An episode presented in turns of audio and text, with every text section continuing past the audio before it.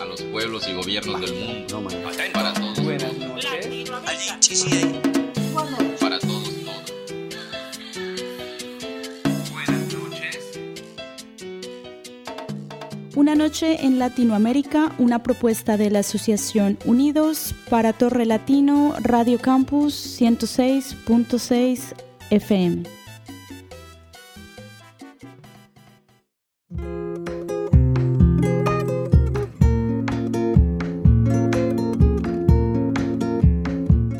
Nous avons choisi de consacrer cette troisième émission à la convergence des luttes féministes et écologistes en nous intéressant aux liens entre les violences faites aux femmes et la destruction de la Terre en Amérique du Sud.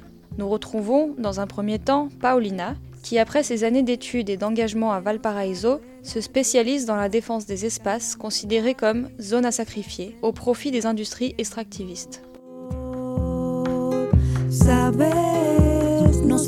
Paraliza el miedo. Quand j'ai commencé à faire ma thèse, je me suis intéressée à la question de la souveraineté alimentaire. Eh, eh,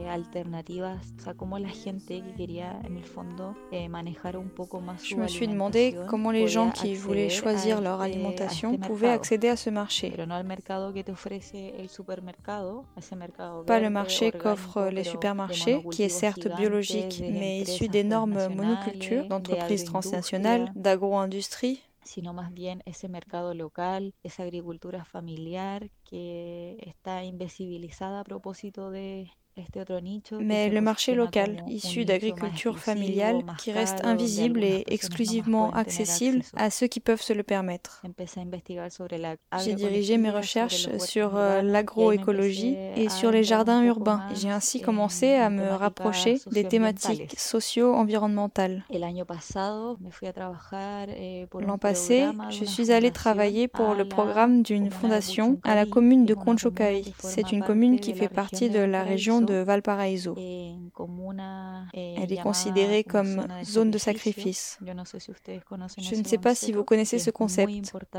Il est très important aujourd'hui en Amérique latine. Eh, comunidades o muchos territorios se han transformado a raíz de las políticas Parce que beaucoup de eh, communautés et de territoires ont été transformés en zones de sacrifice en raison des politiques eh, extractivistes qui sont arrivées il y a pas mal d'années dans les territoires du Sud. Cela veut dire que ce sont des zones où les personnes euh, voient se dégrader un droit fondamental, qui est celui de vivre dans un environnement en sain. Un sujet central dans ces territoires puisque cet environnement contaminación. Est inexistant. Por lo tanto, eh, constantemente se están viendo afectadas por pics de contaminación de arsénico, de dióxido de Ces territoires atteignent constamment des pics de contamination d'arsenic, de dioxyde hace de soufre et de plein d'autres substances la chimiques salud qui sont depuis longtemps catégorisées comme nocives pour la santé des gens. Je suis donc allée travailler dans ces territoires et j'y ai expérimenté les moments les plus intenses de ma vie.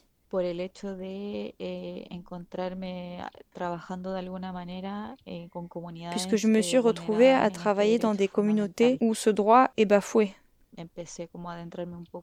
Je me suis spécialisée dans l'activisme socio-environnemental, ce qui m'a amené à collaborer avec une amie du secteur qui est architecte. Moi, ayant étudié l'ingénierie commerciale, je suis plutôt du côté de l'économie. Je me focalise sur celle el qui est locale pour le maintien d'une économie de circuit court. Nous avons commencé à travailler sur un projet éditorial autogéré pour lequel nous avons entamé entre autres un travail de cartographie des zones de sacrifice. Donde hemos podido recoger Nous récupérons les informations selon un principe participatif et autogéré.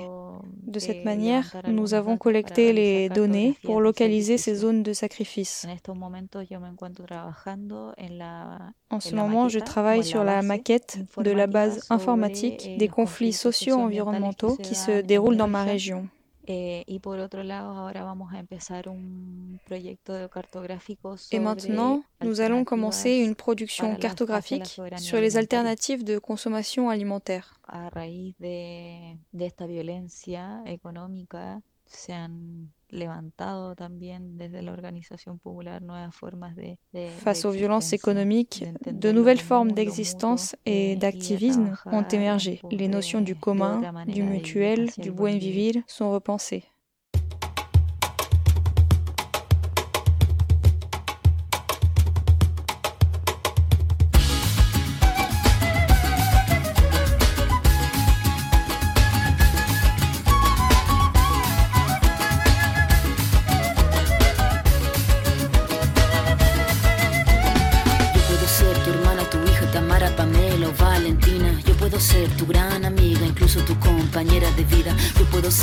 Gran aliada, la que aconseja y la que apaña. Yo puedo ser cualquiera de todas, depende de cómo tú me apodas. Pero no voy a ser la que obedece porque mi cuerpo me pertenece. Yo decido de mi tiempo, como quiero y dónde quiero.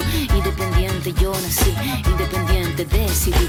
Yo no camino detrás de ti, yo camino de la para ti. Tú no me vas a humillar, tú no me vas a gritar, tú no me vas a someter, tú no me vas a golpear, tú no me vas a denigrar, tú no me vas a obligar, tú no me vas a silenciar, tú no me vas a callar. No sumisa ni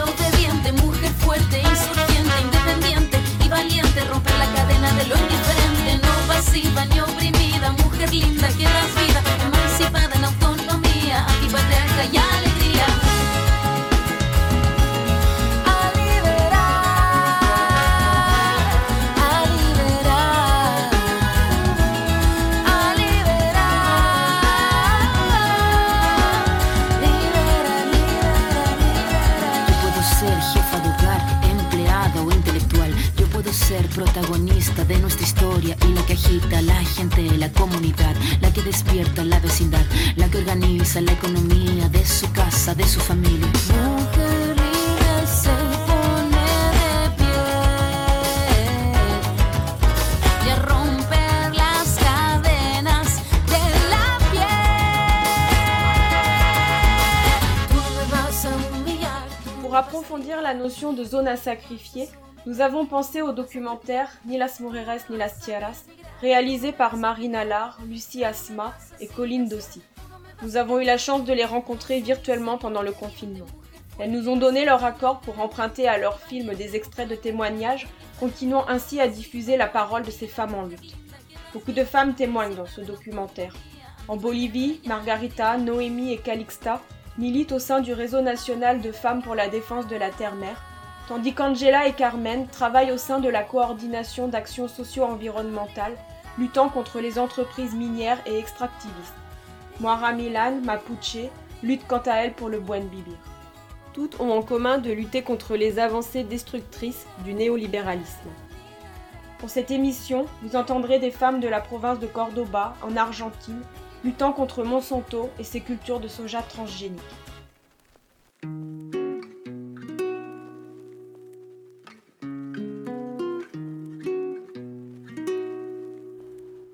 Bita Ailon, Madres d'Ituzaingo Anexo. Ça a commencé en 2002 parce qu'il y avait des cas de leucémie. On a pu faire des analyses, mais on ne nous a pas donné les résultats. Nous avons dû bloquer les routes. On a fait des analyses sur le sol, sur l'air et sur l'eau. On a découvert qu'il y avait du plomb, du chrome, de l'arsenic et de l'endosulfane.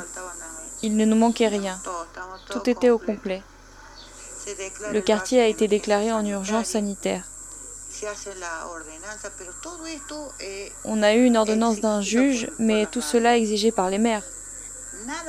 Rien n'a été fait sur les décisions du gouvernement.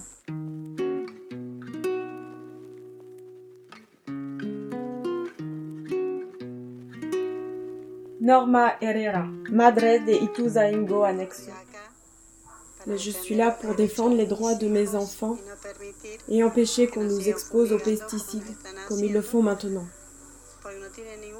Parce qu'ils n'ont aucun droit à nous enlever la santé et encore moins la vie. En répandant les pesticides, ils nous enlèvent la vie. Ici, avec le groupe de mères, nous luttons jour après jour pour réussir à obtenir justice. Pas seulement contre ceux qui utilisent des pesticides.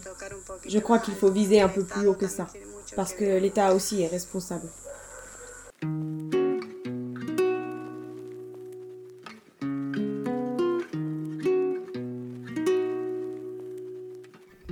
Esther Quispe, Asamblea Malvinas lucha por la vida. Face à l'arrivée de Monsanto et face à notre ignorance sur cette entreprise qui s'installait, on a dû suivre un cours accéléré. Nous avons appris et avons réalisé que ce qui allait s'installer ici, à Malvinas, c'était une bombe à retardement.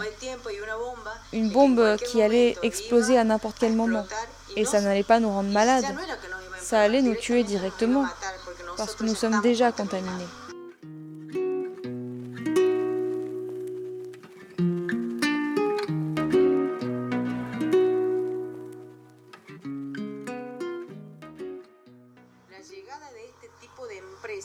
L'arrivée de ce type d'entreprise et avec elle de beaucoup d'hommes promeut la prostitution, la traite et promeut la drogue.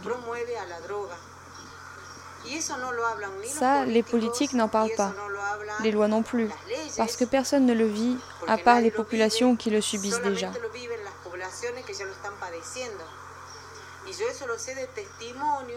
Je le sais des témoignages de compañeras qui se battent contre des compagnies minières dans la province de La Rioja à San Juan, à Catamarca. Là-bas, on dit qu'est née une génération de mineritos, des bébés mineurs, parce que les filles se sont retrouvées filles-mères. Et dans les cas extrêmes, la pauvreté dans laquelle se retrouve la population a fait que des parents prostituent leurs propres filles.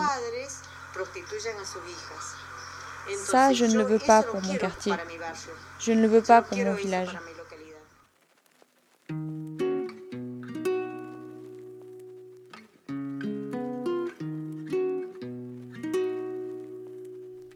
Silvana Maximo. Asamblea Malvinas lucha por la vida.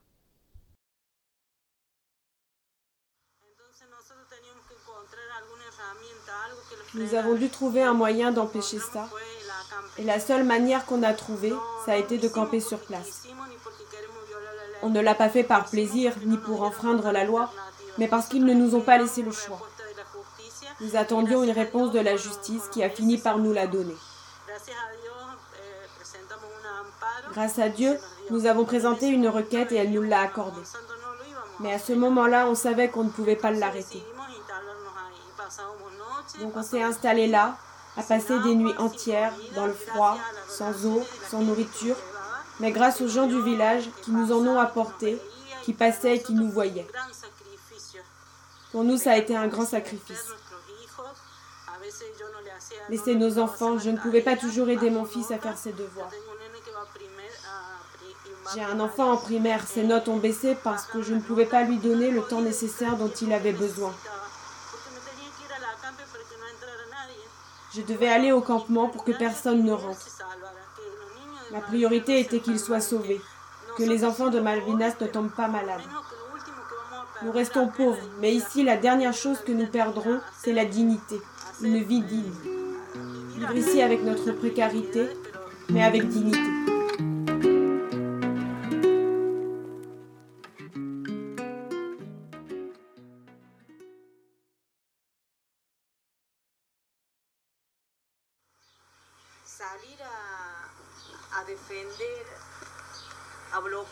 Aller défendre, bloquer l'entrée des camions alors que la police te frappe d'un côté, des briseurs de grève te frappent de l'autre côté, et d'un autre côté encore, ce sont les supporters du club de football qui s'appelle Talleres de la province de Cordoba. Et toi, tu y vas? On voyait les camions entrer. Et notre unique objectif était d'arriver là où ils étaient pour que d'autres n'entrent pas, nous jeter devant les camions.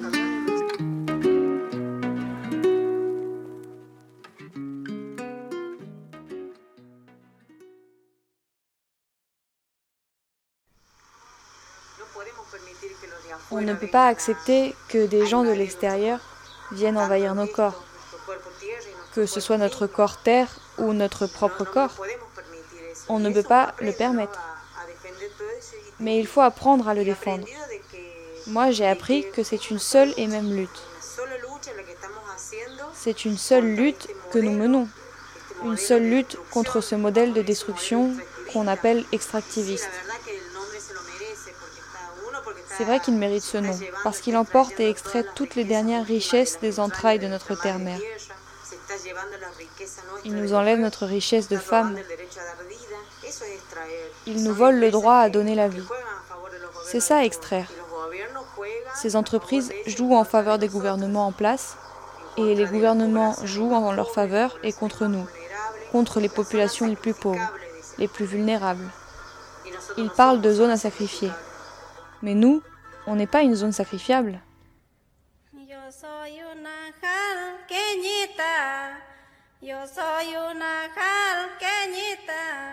Que vivo en las cordilleras, que vivo en las cordilleras, pasteando mis ovejas, pasteando mis ovejas, en neblina y aguacero, en neblina y aguacero.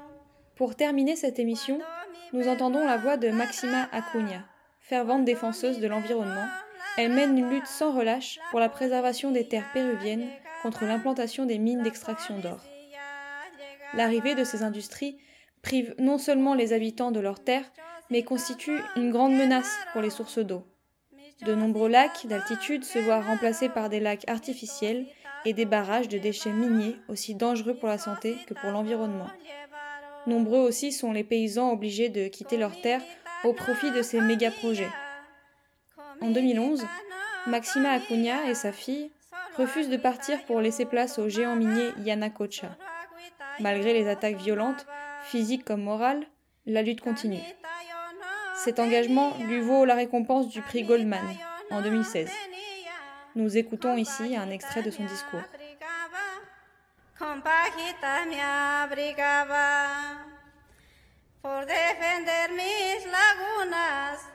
Por defender mis lagunas. La vida quisieron quitarme, la vida quisieron quitarme. Ingenieros seguritas me robaron mis ovejas, caldo de cabeza tomaron en el campamento de Conga. Si con esto adiós, adiós, hermosísimo laurel, tú te quedas en tu casa, yo me voy a padecer. Por eso yo defiendo la tierra, defiendo el agua, porque eso es vida. yo no tengo miedo al poder de las empresas, seguiré luchando. Y los compañeros que murieron en Celendín y en Bambamarca y por todos que estamos en Cajamarca.